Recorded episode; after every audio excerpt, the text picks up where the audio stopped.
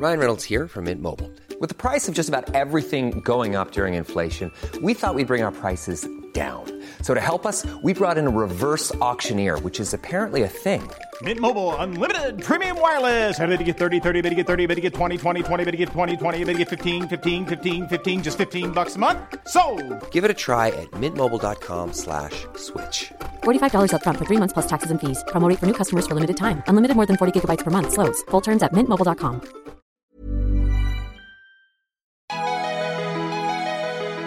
Bonjour, je suis Jean-Mathieu Pernin. Bienvenue dans Libellisé, le podcast de Libération qui vous raconte la présidentielle.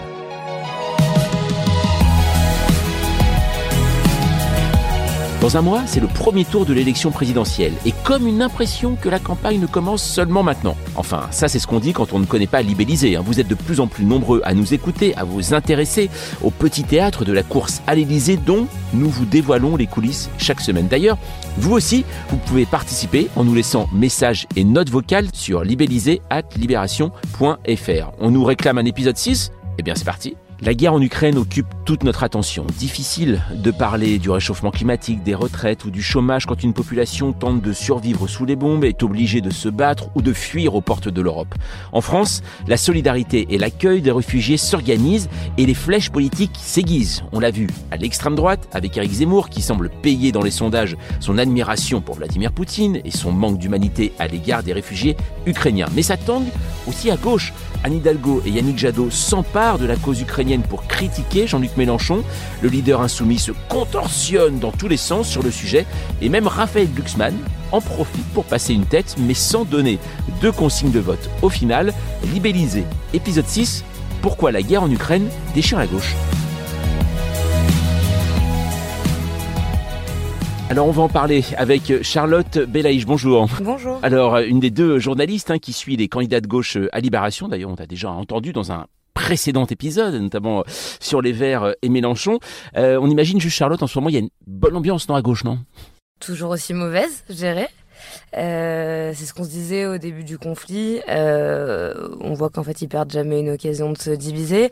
Mais là, en l'occurrence, ça repose sur des vrais, sur des vrais clivages. Alors c'est ce qu'on va voir euh, justement dans ce, dans ce podcast. Et euh, Lilian euh, Alemagna, salut Salut. Alors toi, tu es en charge du service politique et tu connais particulièrement bien euh, le cas euh, Mélenchon. Euh, on va commencer d'ailleurs avec toi. Alors on a vu euh, Anne Hidalgo et euh, Yannick Jadot euh, embrasser hein, la cause ukrainienne dès le début du conflit. Est-ce que d'après toi, c'est un euh, véritable engagement ou c'est une opportunité électorale? C'est un véritable engagement. Euh, ils ont toujours défendu euh, le camp occidental euh, face à la Russie, que ce soit au moment de la, de la, de la crise en Crimée euh, en 2014, que ce soit au moment euh, des, de l'aide euh, russe sur, euh, avec la, la Syrie euh, et le régime de Bachar al-Assad. Euh, et en même temps, c'est un bon moyen euh, dans la période de réexister euh, et d'essayer d'affaiblir Jean-Luc Mélenchon et de le discréditer sur ce, sur ce sujet-là. Oui. C'est vraiment Jean-Luc Mélenchon, la cible sur les critiques ukrainiennes? Oui, parce que Fabien Roussel aurait pu l'être, qui a eu euh, longtemps un positionnement assez proche de Mélenchon euh, sur le sujet. Mais dès le début, euh, il s'est plutôt rangé de l'autre côté, quoi. D'ailleurs, il parle plus, il parle même plus de sortie de l'OTAN. Il dit pas qu'il revient dessus, mais en tout cas, il dit que c'est plus le sujet. Ce qui montre bien qu'il il veut arrondir les angles, quoi. Alors au- aujourd'hui, Jean-Luc Mélenchon, tout de même, il condamne hein, l'agression déclenchée par Poutine, mais il s'oppose à l'envoi d'armes euh, envoyées aux Ukrainiens. Pourquoi il a ce positionnement, en fait, Mélenchon? Il a une vraie tradition euh, qu'on retrouve à gauche de pacifiste. Euh, Mélenchon.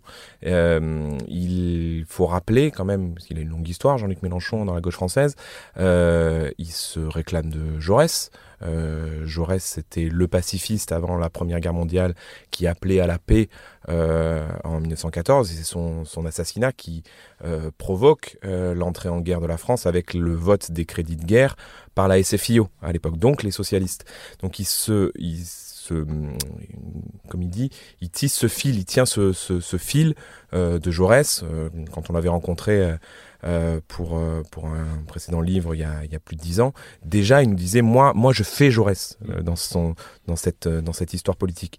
Donc le pacifisme fait partie de son, de son, ADN, de son ADN politique. Et il y a une deuxième chose chez Jean-Luc Mélenchon qui est importante à comprendre dans le, dans le contexte. Euh, c'est pas un pro-Poutine, ça n'a jamais été un pro-Poutine. Quand il est allé en Russie, euh, il est allé voir l'opposant à Poutine, euh, qui faisait partie du, qui était emprisonné d'ailleurs, euh, du front de gauche russe. En revanche, c'est un anti-américain et sa, sa vision anti-américaine le place vraiment euh, contre euh, contre l'Ukraine. euh, enfin, sa vision anti-américaine le, le place vraiment dans, dans, cette histoire-là où il est il est un peu ambigu sur sur sur le sur le sujet depuis depuis le début. Il y a une vraie différence avec 2014 et l'invasion de la Crimée où là euh, il tenait vraiment un discours très euh, euh, pro-russe, c'est-à-dire que la Crimée était russe, que Poutine avait avait le droit d'envahir et de prendre Sébastopol. Là, pas du tout. Il, essaye de tenir un discours qui est difficilement entendable à gauche quand bah, Poutine agresse un pays et même en condamnant, il, quand il parle d'annexion de la de, de l'Ukraine par l'OTAN, euh, c'est difficilement entendable. Oui, et au-delà de la livraison d'armes, euh, il est plutôt contre les sanctions économiques aussi. Il veut les concentrer contre les oligarques, mais pas les élargir au-delà. C'est ça, oui. Il parle lui du peuple russe qui pourrait souffrir en fait plutôt que, que Poutine.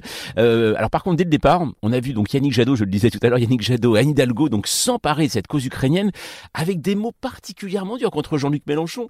La maire de Paris, euh, Anne Hidalgo, a même dit que c'était un agent. Euh, de Moscou, euh, un agent de l'étranger. Yannick Jadot dit que c'est un complice de dictateur. Donc les mots sont vraiment très durs. hein. Les mots sont durs, oui, euh, exagérés. Ça repose sur un vrai désaccord de fond, mais qui est mis en scène avec un peu d'outrance, là. Euh, au moment où Mélenchon monte de plus en plus dans les sondages, commence à pouvoir entrevoir le second tour? Je trouve que c'est intéressant les, les, co- les comparaisons que font les uns et les autres. Jadot, il compare ce qui se passe à la guerre d'Espagne ou à la résistance. Mélenchon, il parle de l'Irak ou de l'Afghanistan. C'est-à-dire d'un côté, il y a vraiment euh, euh, un truc de résistance, de l'autre, euh, il y a une, un- c'est plus l'idée d'une invasion, quoi. Mm. Est-ce que tout de même aussi on voit véritablement là la ligne de fracture entre les différentes formations de gauche. Depuis le début, hein, on sait que par exemple Jadot et Mélenchon ne s'entendent pas euh, au niveau de l'international. Euh, Jadot l'a souvent critiqué. Est-ce que là, la Russie véritablement euh, matérialise, on va dire, cette ligne de fracture? Oui, ça matérialise la ligne de fracture à la fois sur le plan international et la relation avec la, la Russie, un peu la réelle politique, et sur l'Europe. Les écologistes sont très européens, fédéralistes. Jadot le met en avant, il explique que Macron n'aurait pas dû aller tout seul euh, face à Poutine, mais avec euh, Charles Michel, euh, président du Conseil européen, et Olaf Scholz, le chancelier allemand, pour montrer une Europe unie. Et, et pour Mélenchon, il faut sortir de l'OTAN, il faut absolument pas avoir de défense européenne parce que ça serait vu par les Russes comme une, comme une provocation. Donc il y a vraiment une vraie divergence là-dessus. Il y a aussi une vraie divergence maintenant sur le pragmatisme sur l'Ukraine. Que faire? Donc on en a parlé. Jadot est pour l'envoi l'envoi des armes. Euh, c'est un c'est un virage aussi dans l'histoire des écologistes français qu'on peut quand même faire remonter euh, à la guerre au Kosovo où euh, les, les Grünen allemands étaient euh, au pouvoir euh, avec euh, les sociodémocrates de Gerhard Schröder à l'époque. Euh, et pour la première fois, ils ont accepté, alors qu'il y avait une, énorme tradition pacifiste en, en Allemagne pour, pour l'histoire que, que l'on sait, ils avaient accepté que l'Allemagne intervienne sous mandat de l'OTAN au Kosovo. Et c'était une, c'était une première. Donc là, Yannick Jadot se, se euh, poursuit cette réelle euh, politique écologiste, donc c'est réalo comme on appelle en Allemagne.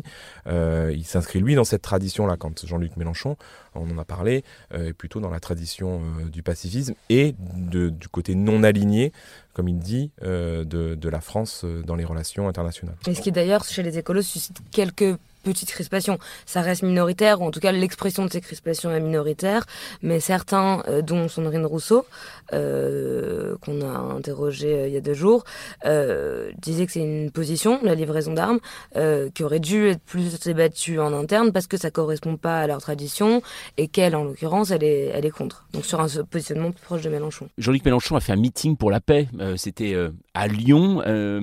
À ce propos, justement, Yannick Jadot a dit que Jean Jaurès, pour reprendre ce que tu disais, Lilian, euh, doit se retourner dans sa tombe. Euh, C'était important pour Mélenchon aussi pour être euh, un peu plus clair sur son positionnement parce que depuis le début, c'est vrai qu'on assiste tout de même à une sorte euh, eh bien de retournement euh, assez euh, magistral de la part de Jean-Luc Mélenchon sur ce sujet tout de même. hein. Oui, il avait besoin de montrer qu'il est dans le camp de la paix. Et notamment pour, pour la gauche, parce que euh, c'est important de, de, plaider pour la paix et de se démarquer de l'étiquette pro-Poutine qu'on essaie de lui coller euh, depuis plusieurs semaines.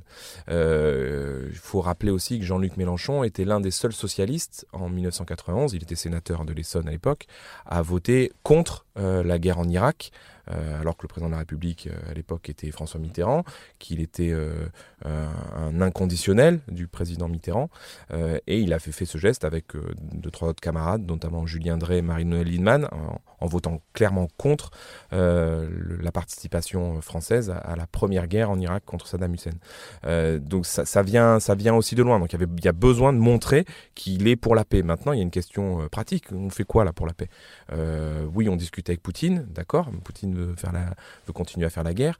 Euh, donc il y a une espèce aussi d'impuissance, et c'est ce que euh, pointe euh, Anne Hidalgo et, Yannick Jadot sur ce côté pragmatique. D'accord, nous, eux aussi sont pour la paix, mais maintenant on est pour la paix contre quelqu'un qui veut faire la guerre. Donc il faut aider un peuple qui est en train de se faire massacrer par le grand voisin russe. Il y a des manifestations, notamment le samedi. Hein, la semaine dernière, il y a eu une grande manifestation à Paris à l'appel de toutes les formations politiques. Alors il y avait les insoumis dedans, mais il n'y avait pas Jean-Luc Mélenchon, il n'était pas euh, présent.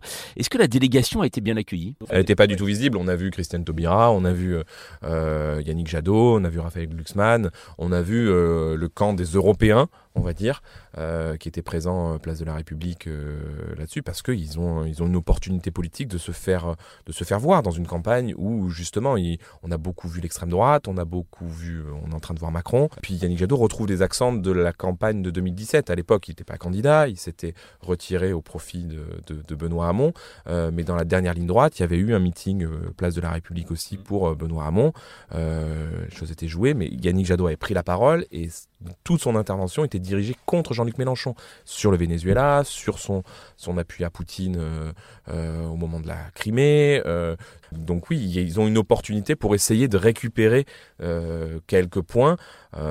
et la critique qui est faite côté Mélenchon, c'est mais pourquoi essayer de récupérer des points chez nous? Et d'affaiblir la gauche quand il y a la, possibilité, on le voit dans les sondages, que Jean-Luc Mélenchon soit au second tour. et Anne Hidalgo, elle joue quelle carte? Dans cette histoire euh, À peu près ce qu'on décrivait sur euh, tout à l'heure, euh, pro-ukrainienne, pro-européenne. C'est moins audible que Jadot, je trouve, en ce moment, parce qu'elle est plus vraiment audible. Mm. Mais ce qui est intéressant, c'est que tous, de façon différente, espèrent que la guerre, qui en même temps paralyse la campagne, euh, finira par devenir un vrai grand moment de politique. Finalement, euh, il y en a beaucoup qui disent que depuis le début, on était dans des débats euh, un peu nauséabonds euh, sur l'identité menée par l'extrême droite, et que finalement, ça permet de parler aujourd'hui de souveraineté, de parler d'énergie, d'alimentation.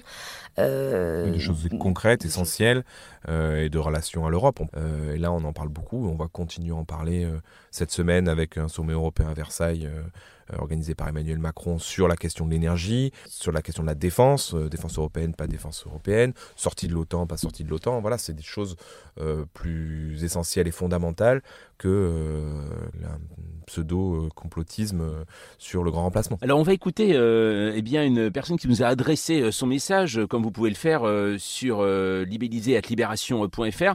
C'est Juliane, elle habite Paris, vous allez l'entendre, elle pose une question eh assez concrète. Bonjour, je m'appelle Juliane. J'aurais aimé poser une question à propos de Jean-Luc Mélenchon. J'aurais aimé savoir pourquoi, après tout ce qu'il a dit euh, sur la Russie et euh, sur son soutien euh, à Vladimir Poutine notamment, pourquoi est-ce qu'aujourd'hui il ne baisse pas dans les sondages? Merci. Alors en effet, c'est assez étonnant parce qu'on a vu Éric Zemmour, premier soutien de Vladimir Poutine qui baisse dans les sondages, Marine Le Pen n'en pâtit pas trop, mais tout de même ce n'est pas trop ça. Et alors par contre, alors Jean-Luc Mélenchon, on en parle depuis tout à l'heure, plutôt pro-russe, pas véritablement pro-Poutine, lui, ne semble pas du tout souffrir de son ancien positionnement. Il ne semble pas, pour l'instant. On va voir euh, sur le sur le plus long terme ce que, ce que ça donne. Maintenant, c'est vrai, euh, certains sondages, euh, il perd un ou deux points, d'autres, il se maintient, et quelques-uns, il, il, reprend aussi euh, des points à ses, adversaires. ce qui est intéressant, c'est ce qu'on disait tout à l'heure, c'est qu'il il, passe un message de paix, et je pense que les gens l'entendent, ce message de paix. Enfin, il en souffre moins, y compris parce que son, socle est solide. On l'a vu en 2012, il avait plutôt un socle à, entre 12 et 15%, il finit à 11% parce qu'il est victime du vote utile en faveur de François Hollande à l'époque. En 2017, c'est lui qui profite du vote utile parce qu'il est le mieux placé à, gauche. Donc euh, ce, socle de 15, il récupère 4 points au camp euh, socialiste et c'est Benoît Hamon qui, baisse. Donc ce socle de 15%, il, existe euh, et il est difficile à bouger vu l'état de la gauche et vu la faiblesse des autres candidats. D'ailleurs, à propos de vote utile, mercredi matin, François Hollande sur France Inter a déclaré que c'est très bien d'avoir un vote utile pour Mélenchon, autant faut-il un président utile? On voit qu'il y a toujours des vieilles rancœurs qui ne sont pas enterrées.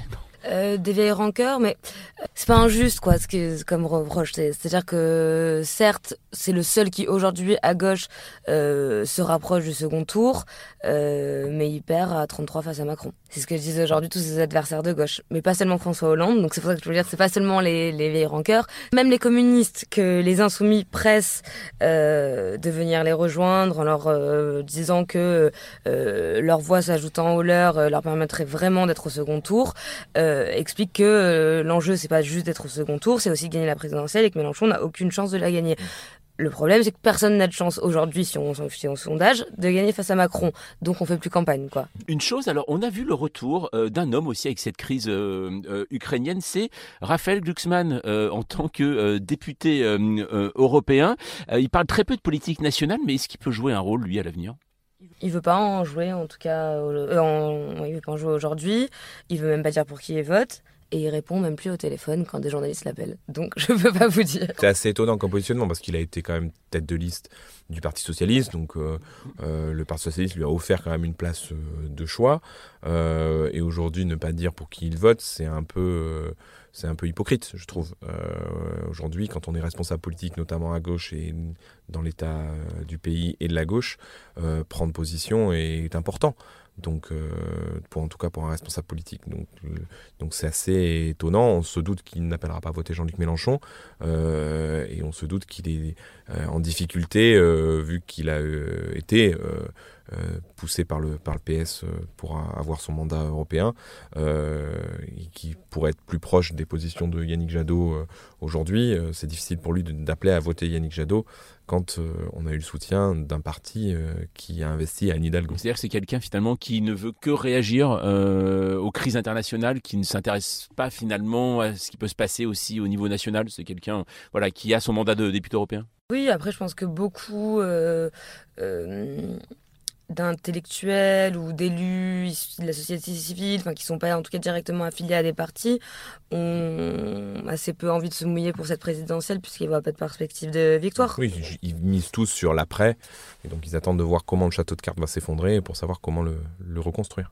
Alors justement, le, reconstruire, euh, quand on voit aujourd'hui l'état de la gauche et avec, euh, on le disait au début euh, de ce podcast, que bien la situation en Ukraine mettait en lumière aussi ces, ces fractures qu'il peut y avoir dans les formations de gauche en France. Est-ce qu'elle peut s'entendre encore après la présidentielle? Une fois que tout ça est terminé, une fois que les comptes sont réglés, c'est-à-dire qu'il y a le suffrage universel, c'est réglé, est-ce qu'elle peut s'entendre pour les législatives par exemple? Pour les législatives, ça va être compliqué. Normalement, euh, vu comment sont, sont euh, j'allais dire, boutiquées les élections euh, nationales en France, avec les présidentielles d'abord et les législatives ensuite, les présidentielles dictent ensuite les, les, législatives. Donc c'est difficile d'avoir un logo commun euh, des candidats communs aux législatives quand euh, on a eu euh, quatre candidats à la présidentielle. donc non, c'est encore une occasion ratée pour, pour la gauche, comme la précédente. maintenant, il, faut, il va falloir voir qui, qui empoche la mise et, qui, et comment on se comporte aussi au soir du, du premier tour. Mmh. en 2017, si Jean-Luc Mélenchon, au moment où il fait 19%, avait appelé à euh, l'union de la gauche derrière lui parce qu'il est à 19%, euh, il, aurait eu une il aurait pu faire euh, une union pour les législatives et reconstruire sur 5 ans. Il n'a pas fait ce choix-là. on verra au soir du premier tour, en fonction des rapports de force, comment chacun se, comporte. Oui, parce qu'en État, là, pour l'instant, il désigne des, référents par Circo mais tout peut bouger encore au soir des premiers tours selon les accords qu'ils arrivent à passer. Ça semble compliqué, mais il y a encore un peu d'espoir. Euh, au PS notamment, alors les écolos pour l'instant disent non, mais côté PS, côté PC, ils ferment pas tout à fait la porte. Côté insoumis non plus, ça dépend avec qui, mais on peut encore espérer des accords circo par circo, au cas par cas, pas euh, les quatre plus grandes forces politiques de gauche ensemble à chaque fois, mais euh, dans certains endroits euh, des, des accords PSE-LV, dans d'autres des accords PC-LFI, parce qu'ils savent qu'il y a aussi une menace de disparition. Hmm.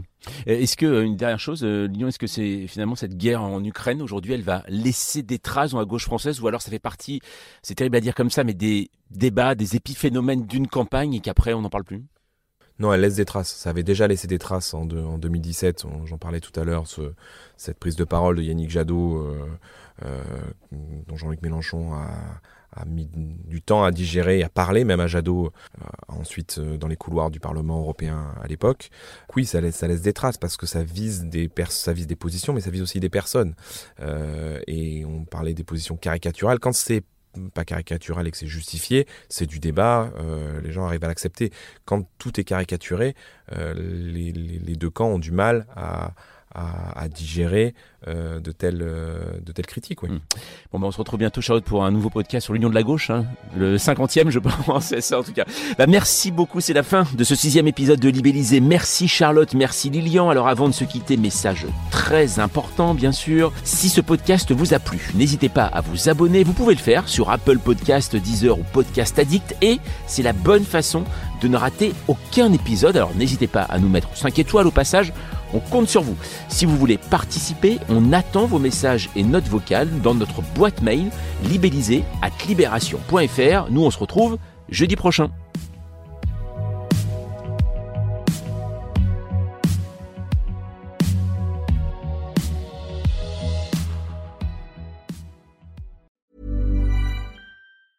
Give them a gift they'll never forget because they'll still have it years later. American Giant makes clothes that just keep getting better with age like their iconic full zip hoodie that's designed to last for decades. Because a gift they'll wear for years is a gift that keeps on giving. So be a gift giving giant this holiday season at American Giant.com and get 20% off your first order when you use code GratefulAG23. That's 20% off your first order at American Giant.com. Code GratefulAG23.